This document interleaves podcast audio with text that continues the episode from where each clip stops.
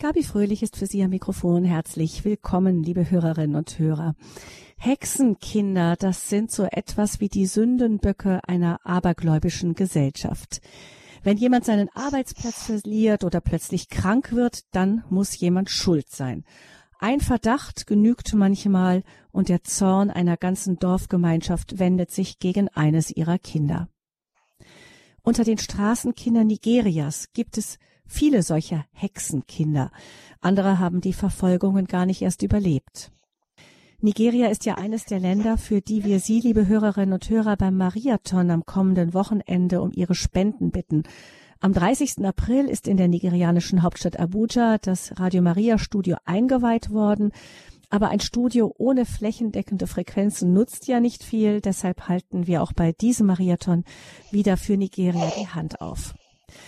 Heute in der Lebenshilfe widmen wir uns also einem der Phänomene, welche sicher eines der Anliegen auch für Radio Maria in Nigeria sind oder zumindest sein sollten, nämlich der Hexenverfolgung mitten im 21. Jahrhundert. Unser Gast in der Lebenshilfe ist Maimuna Obot. Sie ist Deutsch-Nigerianerin und hilft mit dem Verein Story Changers Kindern in Nigeria, die aufgrund solcher kruden Anschuldigungen verfolgt oder sogar getötet werden. Und sie hat ein Buch über ihre Berufung zu den verstoßenen Kindern Nigerias geschrieben, über das wir auch auf diese Geschichte aufmerksam geworden sind. Ich begrüße Frau Obott, uns zugeschaltet aus Stuttgart. Herzlich willkommen. Vielen Dank für die Einladung. Guten Morgen an die Hörer und guten Morgen, Frau Fröhlich. Ja, Frau Watt, Sie sind ähm, im normalen Beruf Verwaltungsjuristin, aber Sie kümmern sich wirklich ganz viel in Ihrer Freizeit auch um diesen Verein Story Changers, den Sie gegründet haben. Ähm, Freizeit ähm, ist so ein Wort, glaube ich, bei Ihnen. Sie sind Mutter von einem kleinen Sohn der vor dieser Sendung übrigens nicht ganz damit einverstanden war, dass die Mama jetzt nicht so viel Zeit für ihn gerade hat. Ich hoffe, ähm, Sie konnten ihn davon überzeugen, ähm, so dass wir uns ja. jetzt den Kindern äh, widmen können, für die sie so, ah, die sie also auch ihr Herz verloren haben vor Jahren. Wie sind Sie denn auf diese Geschichte gekommen, dass es sowas wie Hexenkinder in der Heimat Ihres Vaters gibt? Ja, das war eigentlich ganz klassisch. Ich habe eine YouTube-Doku gesehen von der britischen BBC und da ging es um eben diese Hexenkinder. Und man schaut ja den ganz jeden Tag irgendwelche Videos mal kurz an und die hinterlassen jetzt vielleicht einen Eindruck, aber man wird nicht unbedingt tätig. Ähm, mir hatte aber eine Freundin gesagt, die mich auf diese Doku aufmerksam gesagt, gemacht hat, die hat gesagt, hier müssen wir was tun. Und ich habe gesagt, warum müssen wir denn jetzt hier was tun? Und sie sagt, hier müssen wir was tun, weil wir sind Christen und wir wissen, wenn jemand sagt, ich verfolge dich als Hexe im Namen Jesu, dann wissen wir, dass das falsch ist. Weil wir wissen, dass es nicht in der Bibel steht, dass Kinder vornehmlich als Hexen hier auf dieser Welt äh, unterwegs sind. Und weil wir es wissen, weil wir uns dem Evangelium verpflichtet haben, deshalb müssen wir hier was tun. Und all die anderen Katastrophen, äh, um die soll sich jemand anders kümmern. Aber das ist jetzt unsere Aufgabe. Hm. Ähm, Sie haben schon gesagt, verfolgt im Namen Jesu, da zucken wir natürlich zusammen, wenn mhm. Kinder wirklich im Namen Jesu dann als Hexen verfolgt oder sogar getötet werden. Aber Sie haben auch einen Blick, ähm, nachdem Sie das Phänomen so erkannt haben, zurückgeworfen in die Geschichte und festgestellt, dass es ja auch in früheren Zeiten, auch in unseren Breiten, im Namen Jesu Menschen als Hexen verbrannt wurden. Mhm. Ja, das ist in meiner Heimat im Schwabenland war sogar Kinderhexenverfolgung einer der Schwerpunkte der äh, damaligen äh, juristischen Handlungen, aber auch kirchlichen Handlungen. Und zwar nicht nur im Mittelalter, sondern bis in die Neuzeit hinein. In äh, Kalb und auch in Augsburg wurden viele Kinder äh, vor Gericht geführt als Hexen und ähm, haben sich damals sogar selbst dessen bezichtigt. Mhm. Ja, das ist sicher nochmal ein ganz eigenes Kapitel, den man auch nochmal gründlicher nachforschen könnte. Mir manche immer Hexenverfolgung sehr mittelalterlich gewesen, aber tatsächlich waren in Deutschland die Höhepunkte der Hexen, Hexenverfolgung in der Neuzeit. Ähm, was für ein Glaube steckt denn dahinter? Warum vermischt sich sowas, was ja für uns wirklich wie Aberglaube, reiner purer Aberglaube aussieht, mit dem Christentum? In Nigeria kann man sagen, ist das Evangelium im Schnellschuss gepredigt worden und nicht sehr gründlich. Das war erst ganz spät, Ende des 19. Jahrhunderts. Und es ist dann sehr, ich muss mich entschuldigen für meinen Sohn, der ist, ähm, war heute nicht zu beruhigen, aber auf jeden Fall in Nigeria war das so, dass das Evangelium nicht ordentlich Wurzel geschlagen hat. Man hat es quasi äh, drüber gelegt über den äh, da schon vorherrschenden animistischen Glauben und es kam zu einer einem großen Nebeneinander und dann zu einer Vermischung. Das, und das hat sich dann verschlimmert, indem man gesagt hat, naja, früher haben wir auch geglaubt an Hexen und Dämonen und jetzt aber können wir solche Dinge sogar äh, mit Gott verbinden und dieser allmächtige Gott, der hat dann auch eine allmächtige Spruchkraft. Und deshalb ist das, was ein Pfarrer sagt, ja, also Pfarrer gab es ja da davor nicht vor dem Christentum, ist auf jeden Fall ähm, zu glauben. Und das ist das Problem an der Sache. Ein, eine nicht ausreichende äh, ja, Verkündigung des Evangeliums und dann diese große Macht, die Priestern und Pfarrern und Pastoren eben zugesprochen wird in der christlichen Religion. Es ist mhm. in Nigeria derzeit so, dass also wenn, wenn, wenn ich sage, ich bin, ich bin Pastor, ich bin Priester, ich bin Pfarrer, dann habe ich eine, eine Respekt, quasi eine Respektstellung in der Gesellschaft. Es sind auch sehr, sehr viele Leute dort mit einem religiösen Amt eben betraut in Nigeria. Und ähm, das sind dann die Leute, denen man nicht widerspricht. Und das sind die Leute, die die Gesellschaft auch, ja, die die Gesellschaft prägen. Mhm. Ähm, das heißt, das sind dann ähm, eben Pastoren, die da hinkommen, die vielleicht, ja, ja im, im, in der Fachwelt nennt man das, glaube ich, Synkretismus, eben diese Vermischung zwischen, mhm. zwischen Christentum und ähm, irgendwelchen ähm, Ursprungsreligionen, Volksreligionen. Ähm, Frau Obert, ganz kurz, brauchen Sie im Moment Zeit noch ähm, für Ihr Kind oder können Sie, geht es so, dass wir so weiterreden? Also für mich geht's gut, es tut mir leid. Das, das, das, okay, ich, wenn er ich will kurz Sie nicht mal quält. fürchterlichen Stress wissen. Dann sprechen wir so. Nee, nee, wir, wir, sind hier ganz relaxed. Es ist, es ist ein Freudenschrei, dass er gerade alles bekommt, was er will, damit er das Interview Wunderbar. so wenig wie möglich stört. Ja, genau. Gut. Sie haben ähm, von diesen ähm, Hex, Sie sind dann wirklich aktiv geworden. Sie sind nach Nigeria gereist. Man muss dazu sagen, dass Sie, obwohl Ihr Vater Nigerianer ist, äh, äh, bislang gar nicht so viel Verbindungen ursprünglich in, in mhm. diese, in dieses Land, wo auch ein Teil ihrer Wurzeln liegt, hatten. Ähm, mhm. Aber sie haben dann dort eben persönlich Schicksale auch von einzelnen solcher Hexenkinder kennengelernt mhm. über ein Heim, das sich schon ein wenig um solche Kinder gekümmert hat. Vielleicht sagen Sie uns mal, was, was diese Kinder Ihnen erzählt haben. Mhm. Also die erste Geschichte, die ich in Gänze gehört habe, die hat mich sehr erschüttert und das war die 15-jährige Justina.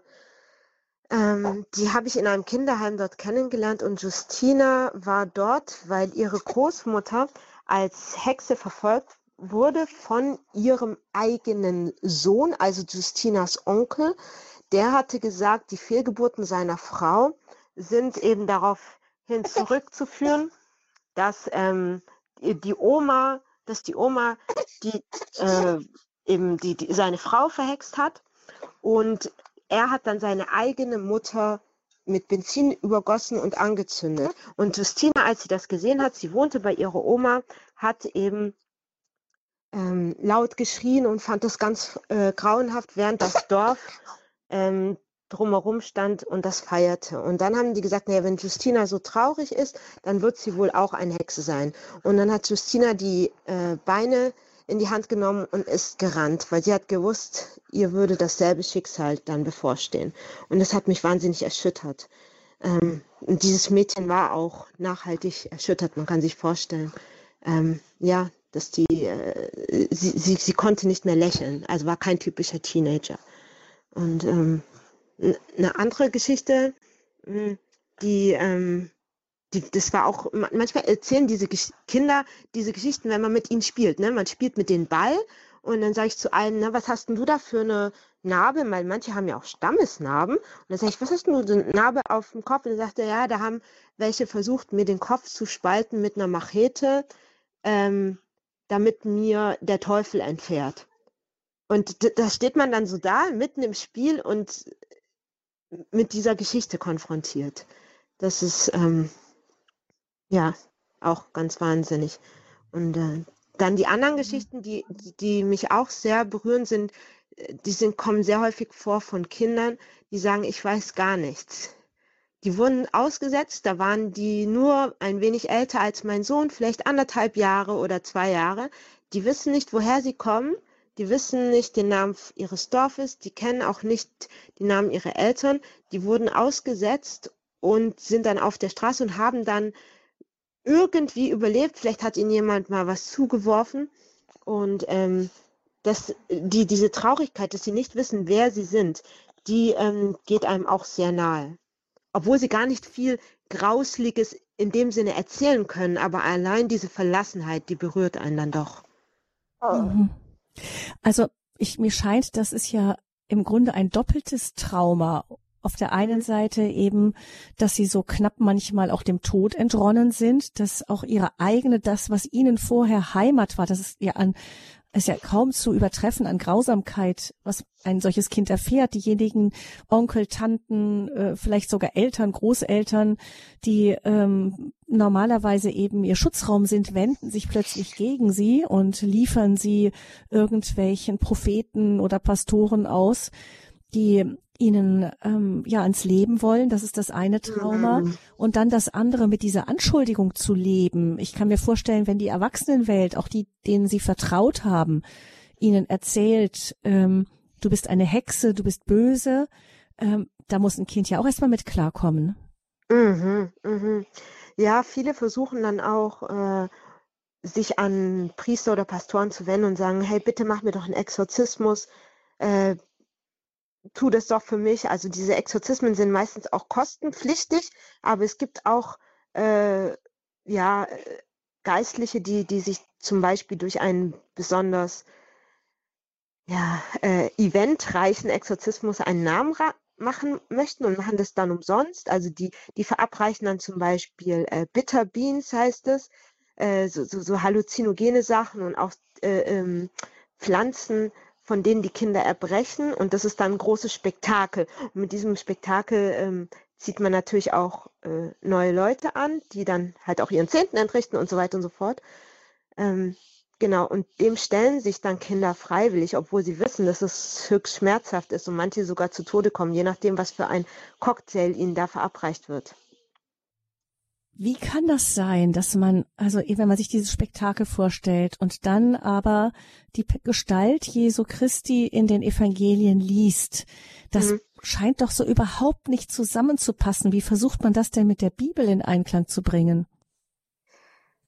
Hm, es reicht für diese, ähm, die Leute, die so etwas predigen, eigentlich schon, dass an sich das Wort Dämon und Teufel in der Bibel vorkommt ähm, solche Gottesdienste haben nicht viel mit der Bibel zu tun.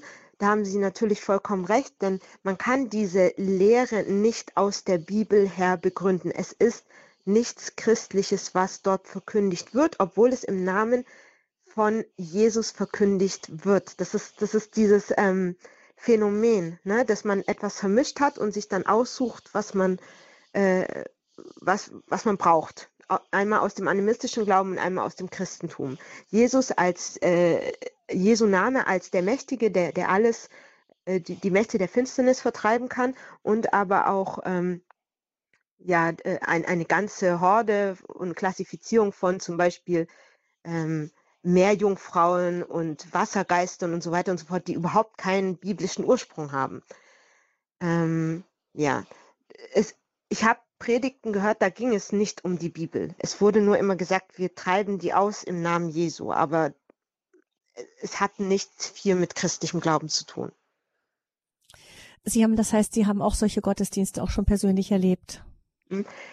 Ja, also da ging es nicht um Exorzismus an sich, aber ähm, da ging es eben, das waren so Predigen über äh, die verschiedenen Kategorien von Meerjungfraugeistern oder sowas. Mhm. Also es, es war so schräg, ich, ich, kann, ich kann das gar nicht genau wiedergeben, aber es gibt da irgendwie äh, verschiedene Kategorien von Wassergeistern und Tiergeistern und wie man sich gegen die wehrt und der Geist, der, der einen Mann dazu verführt, dass er seine Frau verlässt und so.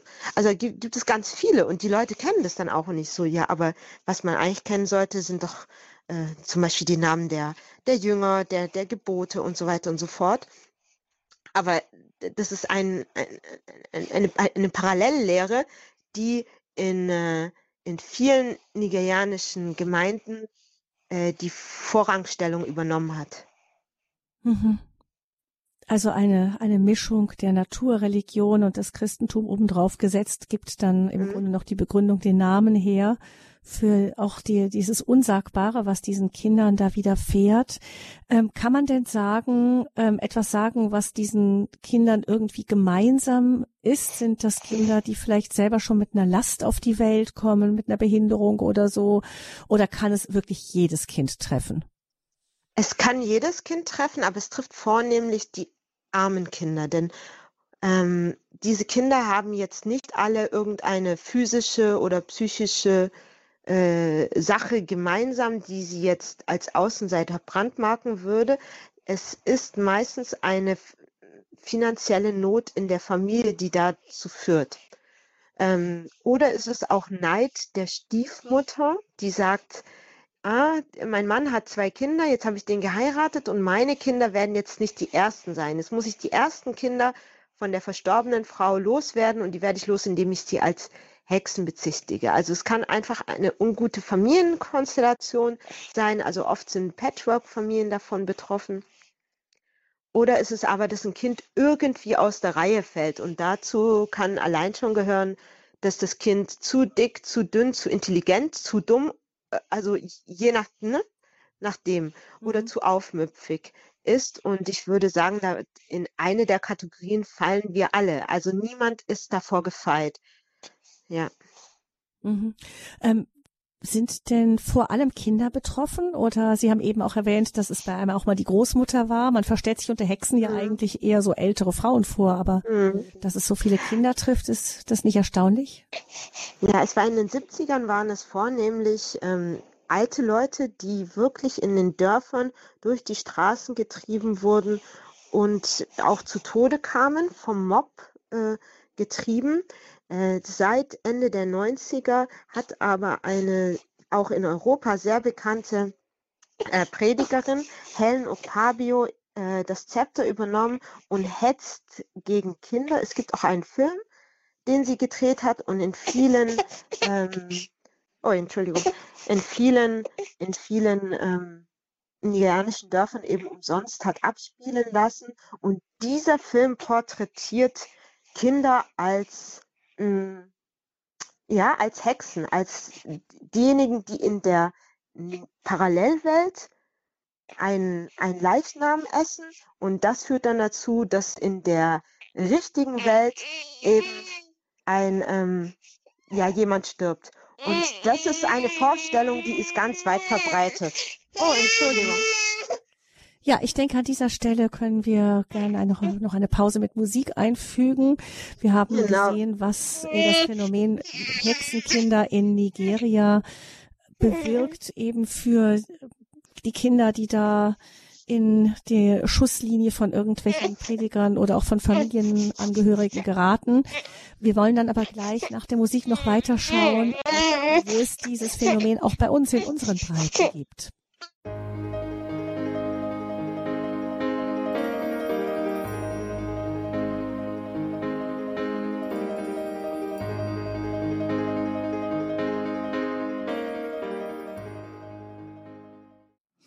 Hexenkinder, die verstoßenen Kinder Nigerias, das ist unser Thema hier in der Lebenshilfesendung bei Radio Horeb. Unser Gast ist Maimuna Obot. Sie hat ein Buch geschrieben über ihre Berufung zu den verfolgten Kindern Nigerias. Ihr Vater ist Nigerianer und sie hat irgendwann herausgefunden, dass es tatsächlich in der Heimat ihres Vaters Hexenverfolgung gibt, mitten im 21. Jahrhundert und vor allem aufgrund des fatalen Einflusses einer Predigerin, die Videos ähm, online gesetzt hat über Kinder, die angeblich als Hexen in einer Parallelwelt ähm, ja irgendwelche ja kannibalischen Mähler halten und dann in die in dieser Welt den Menschen die Kraft, die Gesundheit entziehen. Diese diese Botschaften haben einen fatalen Einfluss gehabt auch in Nigeria und dazu geführt, dass viele Kinder als Hexenkinder angeschuldigt wurden, wenn irgendjemandem Unglück widerfuhr und äh, von ihren Gesellschaften, von ihren Dorfgemeinschaften, auch von ihren Familien verstoßen wurden, wenn sie nicht sogar umgebracht wurden. Diese Sache hat ähm, Maimuna Obert keine Ruhe gelassen. Sie ist in die Heimat ihres Vaters gereist und hat einen Verein aufgebaut, Story Changers, also Geschichtenveränderer. Frau Obert, ähm, wie versuchen Sie denn mit Story Changers erstmal kurz gesagt, Sie haben Ihre, Ihren kleinen Sohn, der gerade eben etwas ungnädig war, haben sie jetzt an eine Freundin abgeben können. Wir hoffen, äh, dass der Kleine zufrieden ist und sie in Ruhe sprechen können. Ähm, das ist live einfach, das gehört dazu, wenn, wenn wir eine junge Mutter live auf Sendung haben. Also danke, dass danke Sie für Ihre Verständnis nehmen für uns. Ähm, wie versuchen Sie denn mit Story Changers den Kindern zu helfen?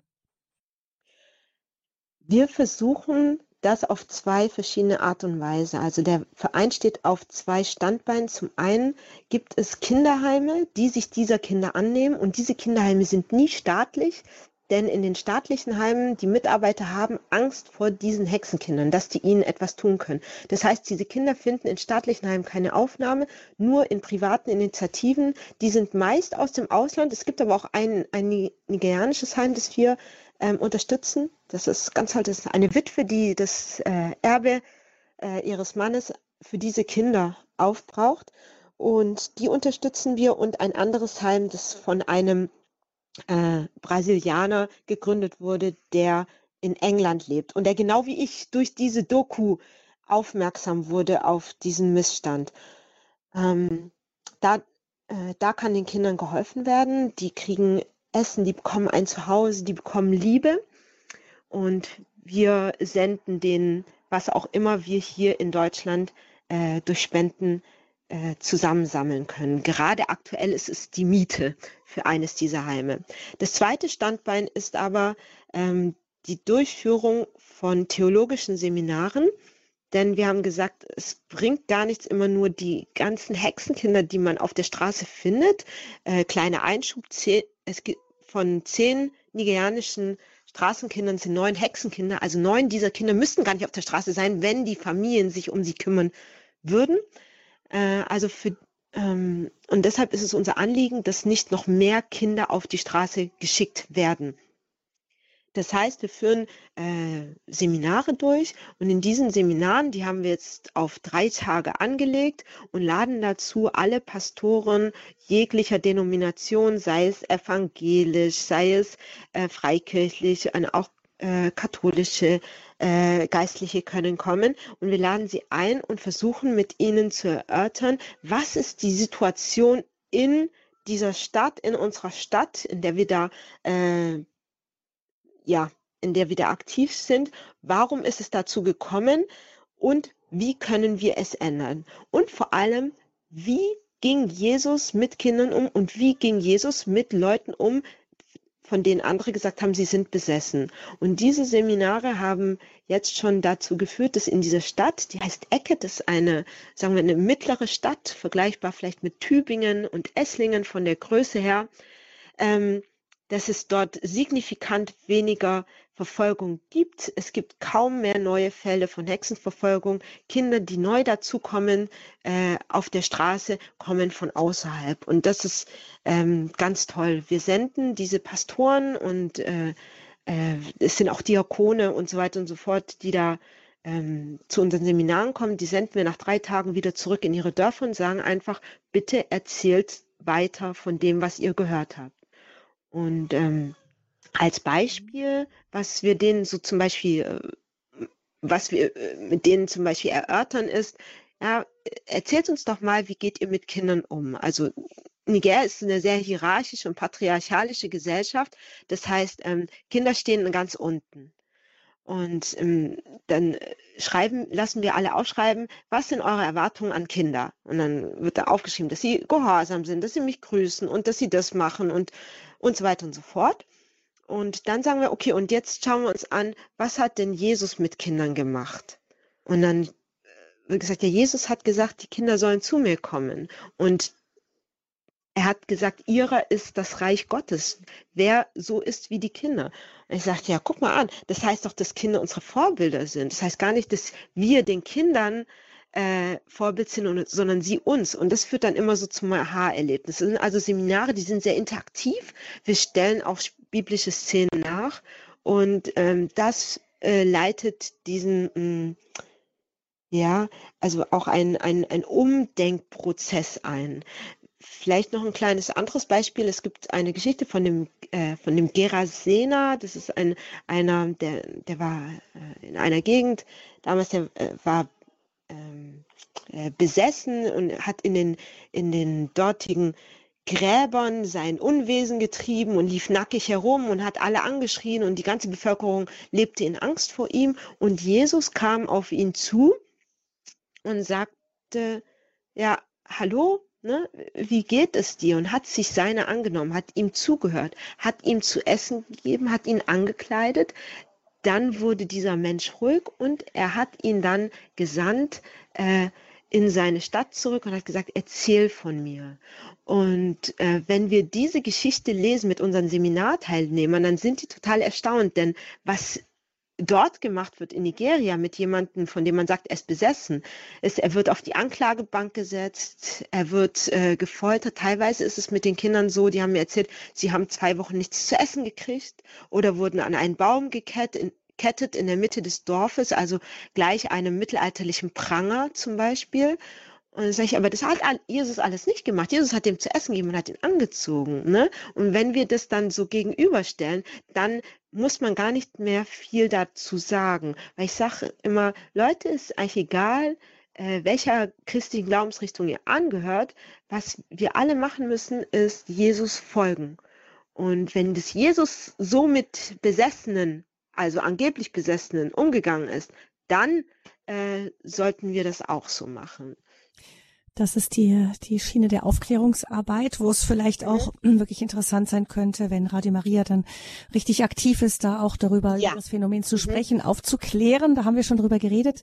Noch sind wir nicht ganz so weit in Nigeria, aber mhm. ähm, da, aber da freue ich mich drauf. Fleißig unterstützt haben, denken wir, dass bald es in Nigeria auch wirklich ähm, richtig an den Start gehen kann mit neuen Frequenzen und so weiter.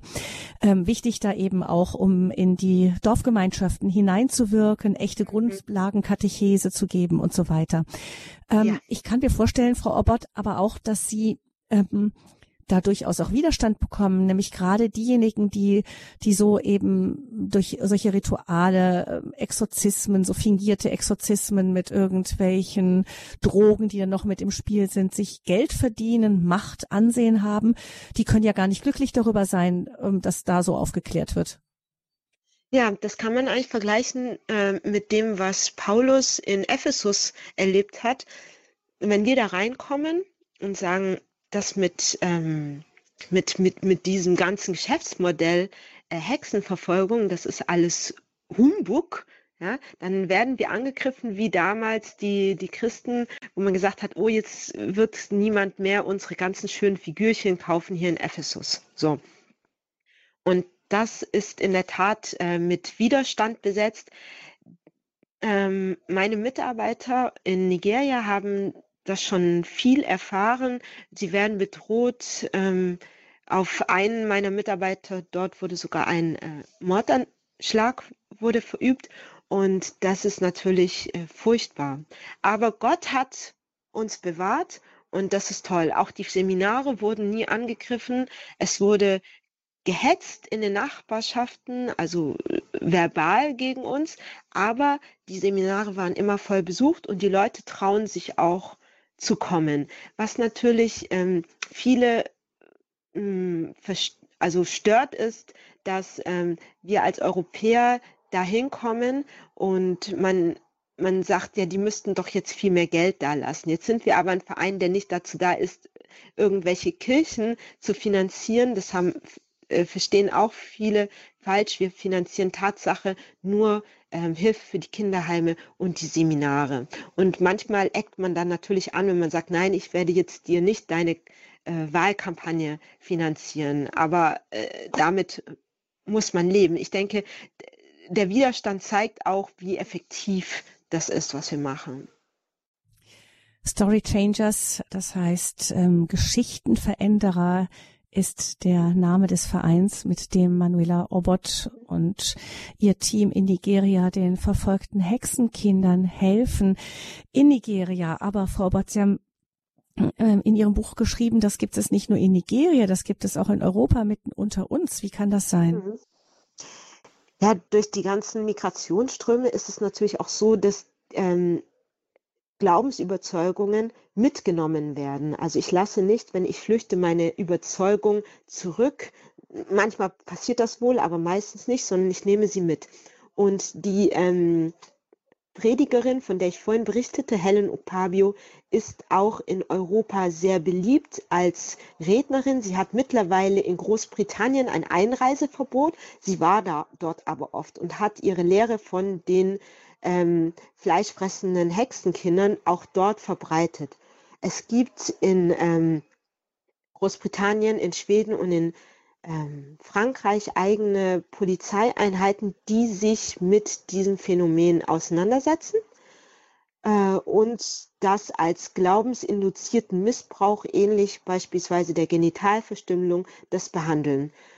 Ähm, in Deutschland sind wir leider noch nicht so weit, obwohl es das hier auch gibt. Hier laufen diese Fälle äh, unter in Anführungszeichen normalem Kindesmissbrauch, was natürlich aber dazu führt, dass wenn ich ein Kind habe, dem so etwas passiert, ähm, dass dann in der Gemeinde nicht geforscht wird nach mehr Kindern, denen es auch äh, ja so widerfährt.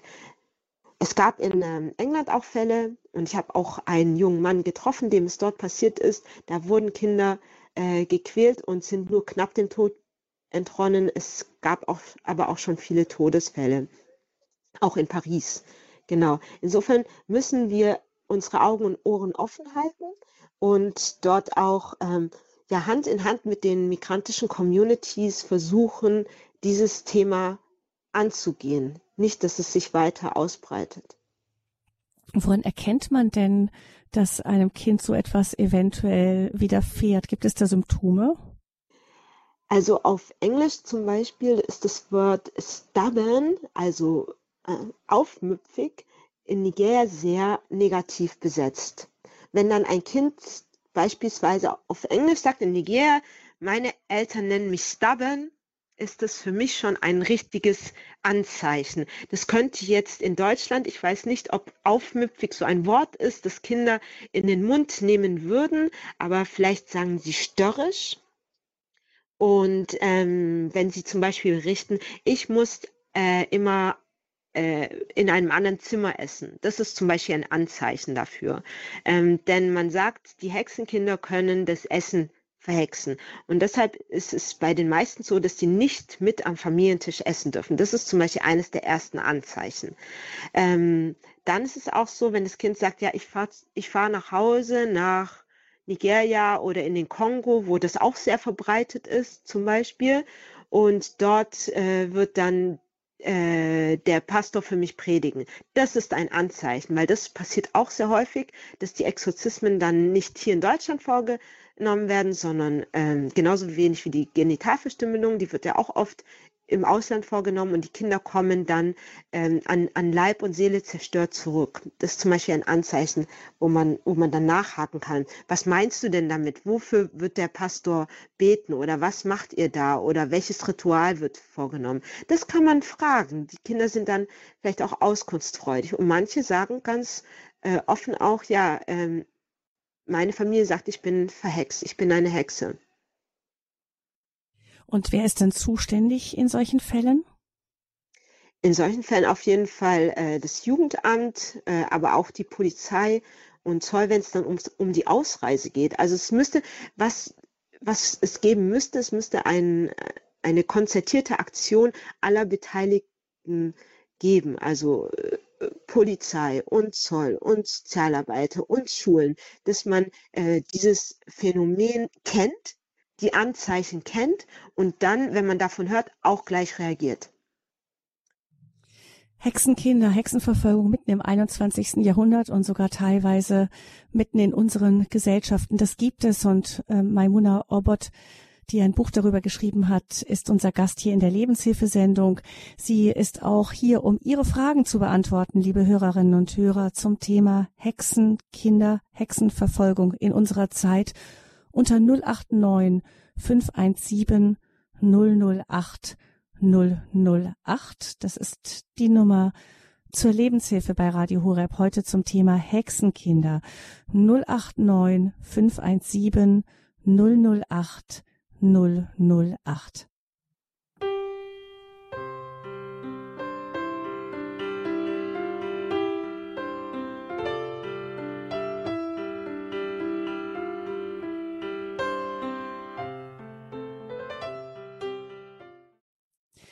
Die Lebenshilfe bei Radio Horeb. Wir sprechen über das traurige Phänomen der Hexenkinder.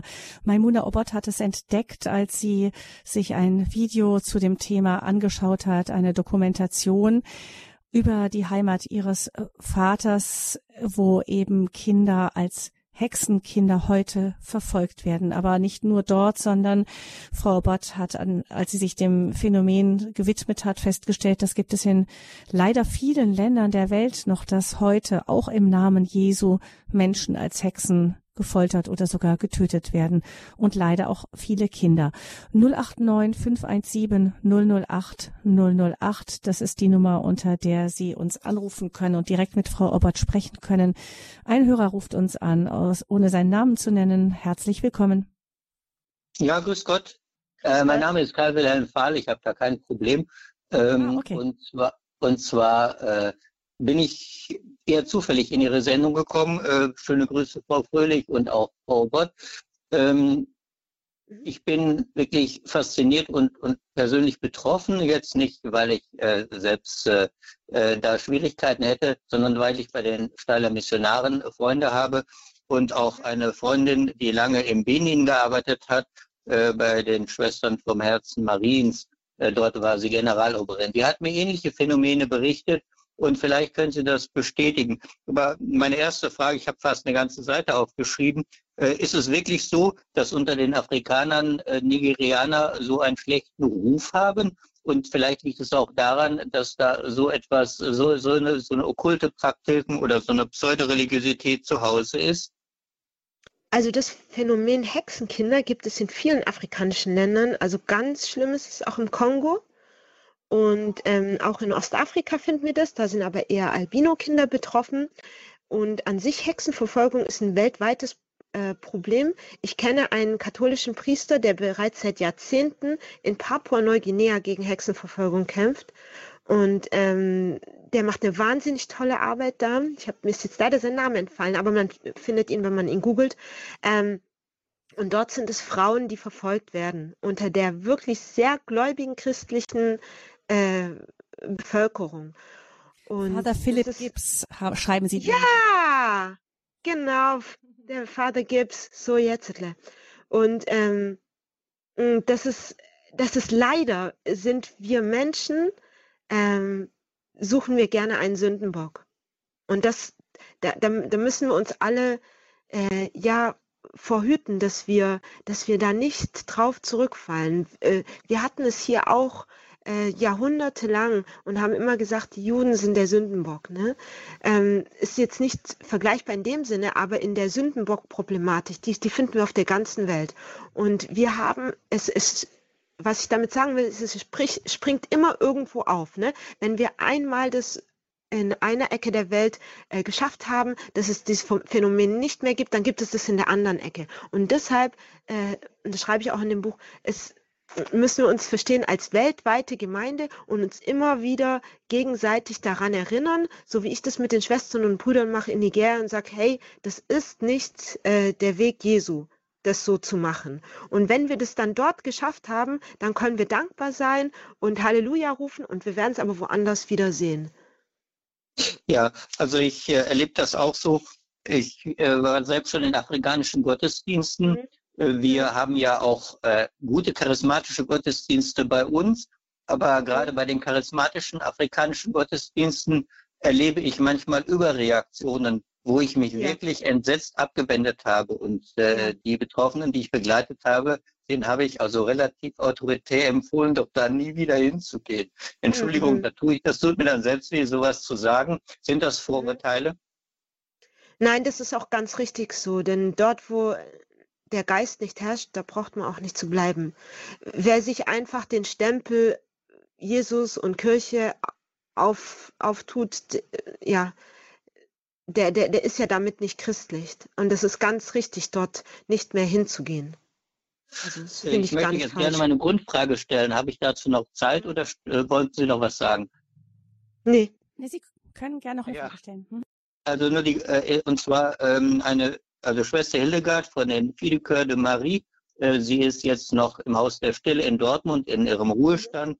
Sie war im Benin und hat mir berichtet von dem Voodoo-Glauben, von den Fetischen, mhm. die dort mhm. im, äh, unterwegs sind und äh, die auch mhm. sehr wirkmächtig sind. Man sollte auch als Christ äh, sich nicht äh, ähm, äh, sich, sich nicht leichtfertig mit diesen Zauberern einlassen, sagte sie, weil die wären so brutal und so stark, dass sie einen wirklich auch auf welche Art und Weise immer verzaubern können, wenn man nicht ganz geerdet ist. Also sollte man nicht unterschätzen. Äh, gibt es mhm. solche Erfahrungen auch auf Ihrer Seite von Zaubern, von wirkmächtigen Fetischen, von Voodoo in, in Afrika, in, äh, ja, besonders halt in Nigeria? Also ich habe jetzt für mich selber und auch mit dem Team, wir beginnen unsere Seminare immer im Gebet und wir wissen, dass Jesus Herr ist und Herr über alle. In, und insofern haben wir nie diese Angst verspürt. Aber ich kann sehr gut verstehen, wenn jemand die Angst verspürt, wenn er sich nicht ähm, dem Gottesweg äh, angeschlossen hat, denn dann steht man diesen anderen Mächten schutzlos gegenüber. Aber für uns war das nie ein, ähm, sagen wir so, ein, ein Hindernis oder etwas, was uns abgehalten hätte. Was es natürlich gibt, ist, dass man manchmal denkt, wow, hier gibt, hier ist, herrscht eine Stimmung, hier spüre ich etwas. Aber dieses, ähm, dieses Dunkle, das wird vertrieben durch, durch den fröhlichen Geist. Das ist, also das ja. ich, ist nur meine Erfahrung, ja. Also ich danke Ihnen sehr. Ich bin da auch relativ angstfrei, aber man soll ja nicht leichtfertig mit dem Feuer spielen oder sich unnötig in Gefahr bringen. Und insofern ähm, äh, ist auch sicherlich im Sinne des Senders, wenn man wieder sagt, dass man vor allen Formen des, der okkulten Begegnung und der okkulten Praxis dann sich fernhalten soll. Aber ich Auf jeden Ihnen Fall. Ich, ich will auch empfehlen, Ihre Homepage, ich habe die direkt aufgerufen. Ich bin richtig fasziniert von Ihrer Sendung und ich danke Ihnen beiden sehr. Dankeschön. Vielen Dank für Ihren Anruf. Alles Gute, genau. Und auch danke nochmal für ähm, auch diese Warnung, eben nicht mit dem Feuer spielen. Genau, man muss wissen, womit man es zu tun hat und darf aber trotzdem nicht ängstlich sein. Vielen Dank, das nehmen wir mit. Dann hören wir als nächstes uns aus Graz anrufend Herrn oder Frau Erkmann. Hallo? Ja, schönen, gut, schönen guten Morgen, Kerkmann, mein Name. Ja, ich rufe aus Graz an. Ähm, ich hätte eine Frage an die Referentin. Ich habe ähm, ein bisschen offenen Punkt da entdeckt, wie es sein kann, mhm. dass der örtliche Klerus in, in Nigeria äh, da in der Form noch geschult werden muss. Von, von einem externen Verein, was, was diese Dinge belangt, diese geistlichen Dinge. Ähm, mhm. Ist deren Ausbildung so mangelhaft oder sind die komplett verweltlicht? Was, was, ist, da, was ist da los? Also mhm. das ist das eine. Das andere ist, Sie sagten eben auch in der Zusammenfassung noch, ähm, gebrauchten das Wort noch, äh, dass es das in unserer Zeit noch gibt. Also ich habe eher den Eindruck, dass genau der Gegenteil, das Gegenteil der Fall ist. Es gibt es wieder und vermehrt. Ja, haben Sie recht. Und mhm. ähm, das, das möchte ich auch in Anlehnung zum Beispiel an das Phänomen der Abtreibung äh, sagen. Äh, für mhm. mich sind das auch äh, in diese Richtung gehend äh, ja, Finster, Finsternis, die, die die westliche Welt belastet, weil, weil hier zu Massen eben ähm, ja, Kinder getötet werden. Ja? Und das, ähm, mhm. der, der, der Klerus hier, äh, es sind sehr wenig äh, wirklich Priester, mutige Priester, die, die hier aufstehen, öffentlich auch Rosenkranz beten, dagegen äh, sprechen mhm. und so weiter. Da ist auch eine enorme Verweltlichung. Hier würde ich das bezeichnen mit Verweltlichung des Klerus, dass das nicht mehr äh, wahrgenommen oder nicht auf dem Schirm ist oder sehr wenig oder viel zu wenig, ja, sagen wir so. Mhm. Aber wie sieht es in Nigeria aus, Frau Obert, mit der, mit der Ausbildung? Ähm, ja, also da äh, hat der Hörer recht. Es ist, es, man kann das vergleichen. Etwas, was gesellschaftlich ähm, total anerkannt ist, das wird dann selten geistlich und theologisch hinterfragt. Ich habe beispielsweise eine Tante, die ist, also meine Familie ist gemischt religiös. Also meine Tante zum Beispiel, die ist jetzt verstorben, war katholische Nonne und vor ihrem Konvent ähm, sammelten sich immer äh, Hexenkinder und bettelten. Und die, die, dieser Konvent hat vielen Leuten zu essen gegeben, aber diesen Kindern nicht. Und dann habe ich gesagt, naja, warum gibt ihr denen denn nichts? Und dann sagt sie, ja, könnte ja was dran sein. Und jetzt ist es ja überhaupt gar nicht katholische Lehre zu sagen, Kinder sind vornehmlich Hexen. Ähm, und doch hat diese, diese komplett weit verbreitet, also ich meine in Nigeria weit verbreitete Ansicht, sich auch natürlich in allen Köpfen festgesetzt. Es ist jetzt egal von, von, von welcher christlichen Richtung. Ne? Und so auch bei meiner Tante, die Nonne war. Und das ist das Problem. Und das ist auch das Problem, warum die ähm, zu uns konform, nämlich dann auch so charismatische äh, Pastoren, warum die dem so wenig entgegenzusetzen haben. Das ist so weit verbreitet, dass die erstmal äh, ja darauf gestoßen werden müssen, hey, guck mal, das glauben alle und darüber redet ihr ständig, aber jetzt schauen wir nochmal in der Bibel. Und ist es wirklich so? Lasst uns zusammen rechten. Und diesen Anstoß geben wir. Auf die, auf die Schlussfolgerung kommen alle selbst. Aber man muss trotzdem den Anstoß geben, da es innerhalb der Gesellschaft als anerkannte Wahrheit gilt. Das ist das Problem. Und Sie haben auch recht, ähm, theologische Schulung, je nach Denomination, ne, ist auch äh, herzlich wenig vorhanden. Also zum Beispiel bei den lutherischen und bei den katholischen ist es so, man muss eine gewisse Ausbildung ähm, durchlaufen haben. Bei vielen äh, charismatischen äh, eben aber nicht. Da kann ich sagen, ich bin jetzt heute Pastor, da sind mir auch Leute begegnet und, äh, und ich mache meine Kirche auf. Und wenn ich ein sehr pff, ja, feuriger Redner bin oder sehr spektakulär und da kommt es dann wieder dazu, ich, hab, ich, ich erfinde noch eine Meerjungfrau und noch einen Dämon und noch einen Geist. Also wenn ich eine, eine richtig spannende Lehre habe, was die Leute anzieht, dann äh, kann ich auch Pastor sein. Und da muss ich gar nicht mal viel aus der Bibel wissen. Hauptsache ich weiß, sie gut über den Kopf zu halten und damit den Leuten zu, zu drohen. Ja. Ja, Ausbildung, vielen Dank, dass Sie ähm, dieses Thema auch noch mit reingebracht haben. Wie kann ja. es sein, dass auch unter Pastoren und Pfarrern und wie wir gehört haben, auch unter Ordensleuten dieser Hexenglaube doch noch verbreitet ist. Ich denke mal, wir müssen vielleicht auch gar nicht so sehr richten da, was das angeht. Das finde ich gut, dass Sie das auch mit eingebracht haben, Herr Erkmann.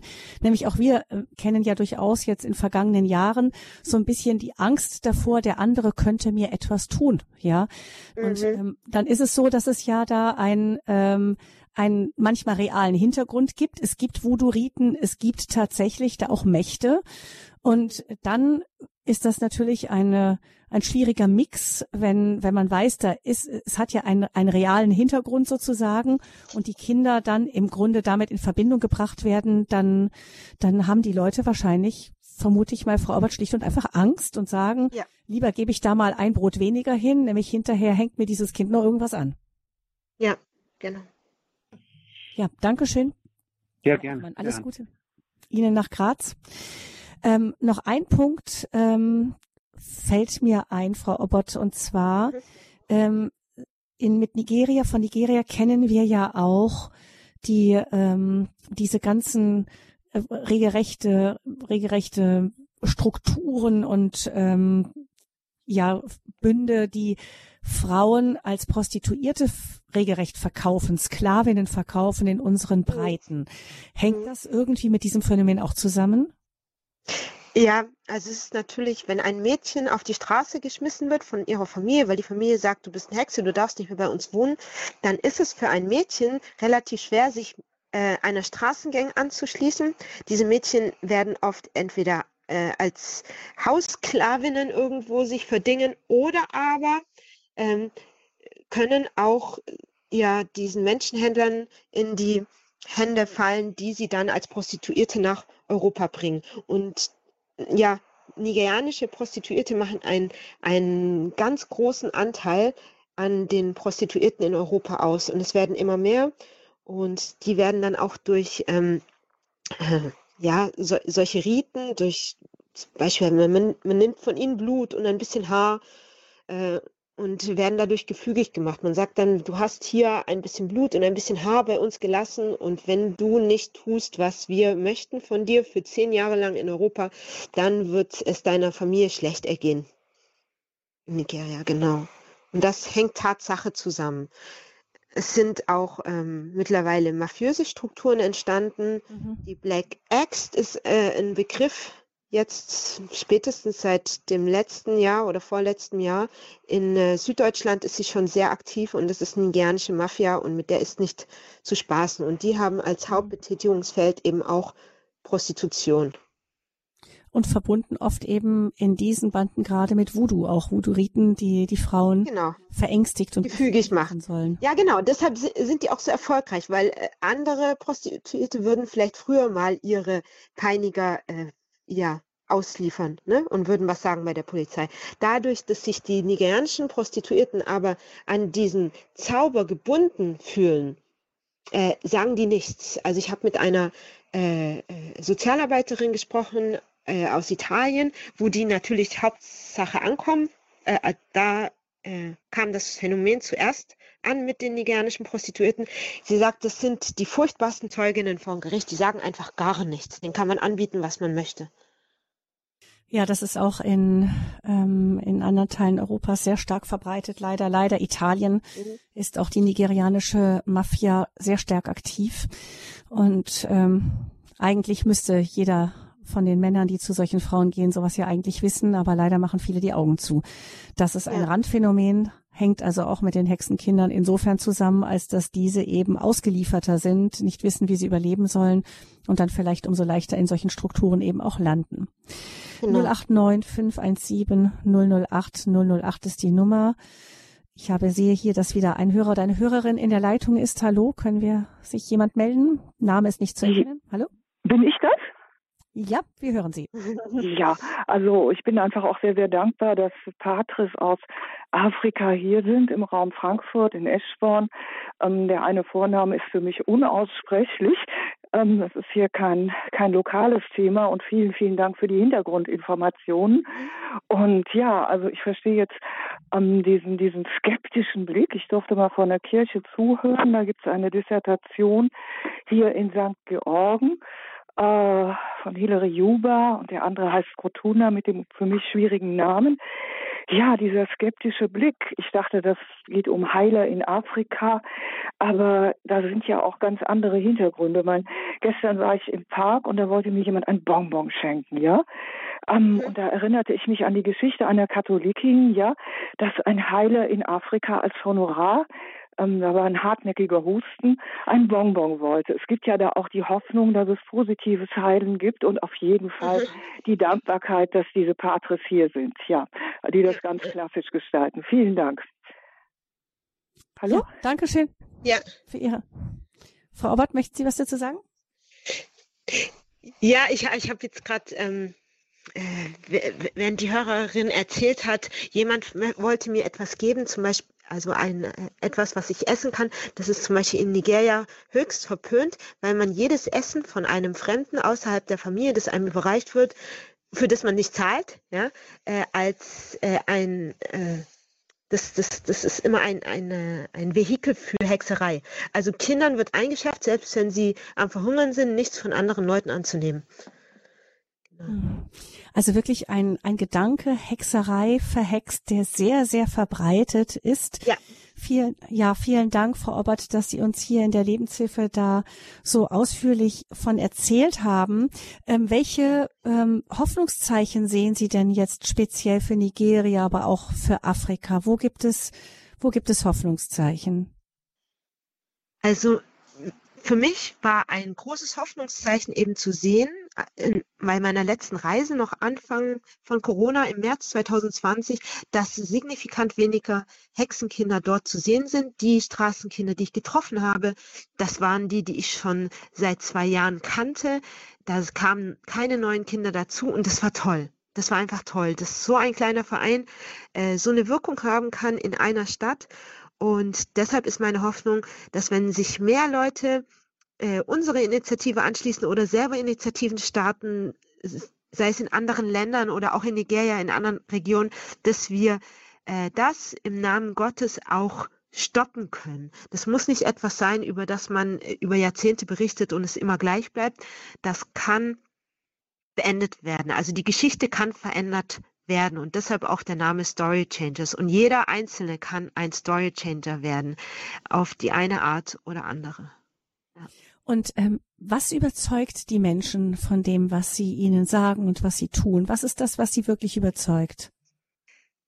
Hm, die Pastoren sind überzeugt durch ähm, die biblische Lehre und die Kinder selbst wissen, dass sie keine Hexen sind. Die wissen das. Die haben äh, teilweise sich selbst sogar äh, äh, lachen über, über die Pastoren, die das predigen. Natürlich haben sie auch Angst, aber sie lachen.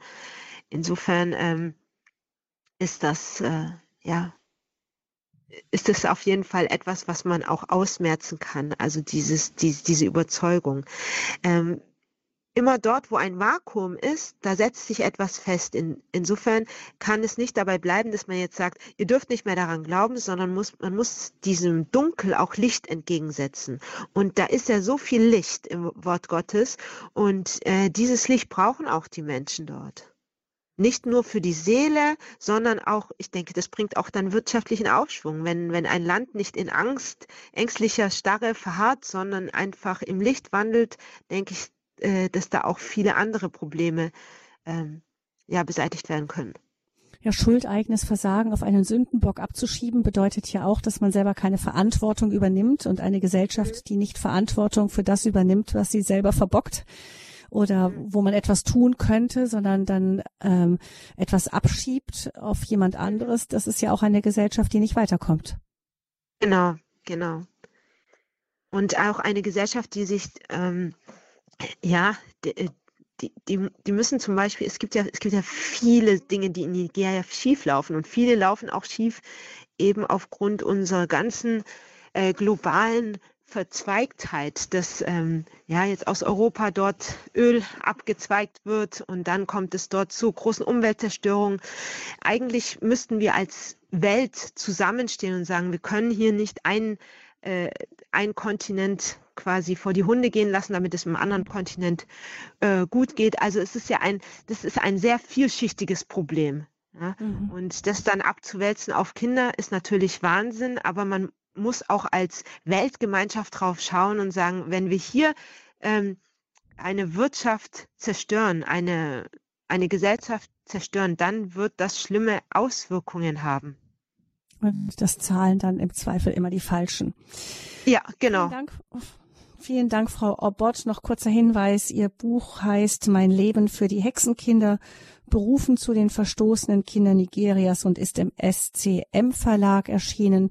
Sie können die Angaben aber auch bei unserem Hörerservice erfragen unter 08328 921 110 oder im Internet schauen unter horeb.org und dann im Programm von heute auf dem Infofeld zur Sendung Lebenshilfe von heute die Sendung morgen, ein ganz, ganz kurzer Blick nach morgen. Da ist bundesweiter Tag gegen Schlaganfall und wir werden uns mit einer Frau, die doppelt mit dem Thema befasst ist, nämlich als Betroffene. Sie hat einen Schlaganfall gehabt, aber auch als Traumatherapeutin und Teilhabecoach.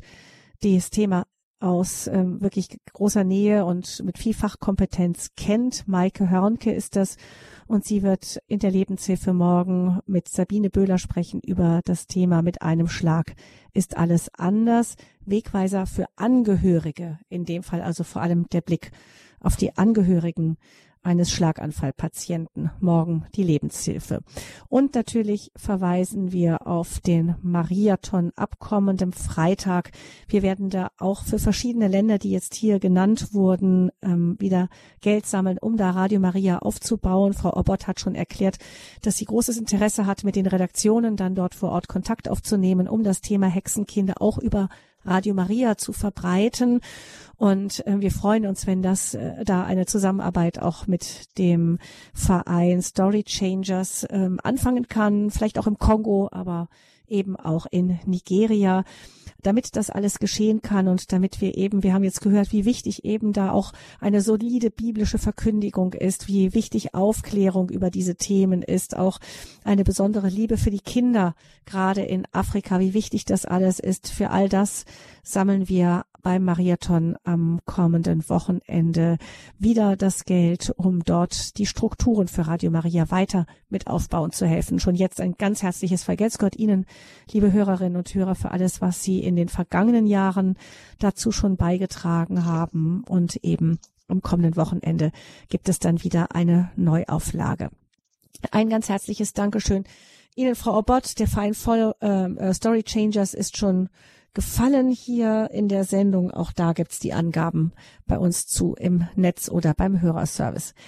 Herzlichen Dank, Frau Obert. Alles, alles Gute Ihnen. Sie haben ein kleines Gerne. Kind jetzt. Werden Sie bald trotzdem nochmal nach Nigeria fahren oder muss das ein bisschen warten jetzt? Das muss erst noch mal warten. Wir haben aber eine Kampagne Tatsache vor im September und ich habe alle Hände damit voll zu tun, die von hier aus zu organisieren. Es haben sich nämlich drei Hebammen bereit erklärt, aus dem äh, Raum Erfurt dort eine Kampagne durchzuführen. Und das ist schon eine erste Gebetserhörung, denn ähm, so ein Verein, so eine Arbeit kann nicht nur auf äh, zwei Schultern, auf meinen äh, jetzt ruhen. Da braucht es mehr Leute, wir müssen zusammenstehen und da freue ich mich ganz arg drüber, dass das jetzt äh, Wirklichkeit wird. Dankeschön für heute, Frau Obert, für alles, was Sie uns erzählt haben und von Herzen alles Gute und Gottes Segen für Sie und auch Ihre Familie wünscht Gabi Fröhlich. Das gilt auch Dankeschön. Ihnen, liebe Hörerinnen und Hörer.